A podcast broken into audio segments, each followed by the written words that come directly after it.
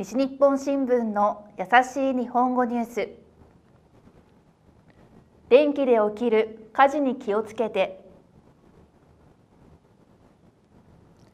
熊本県で火事が増えています。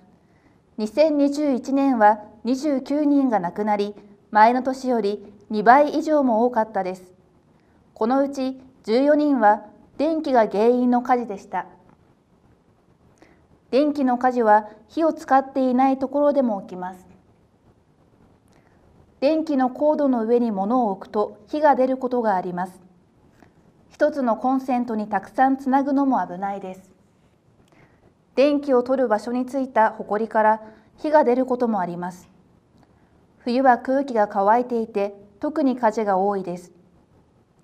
警察の人は火を使った後は火を消したかどうかよく確認してくださいと話しました。以上西日本新聞の優しい日本語ニュースでした。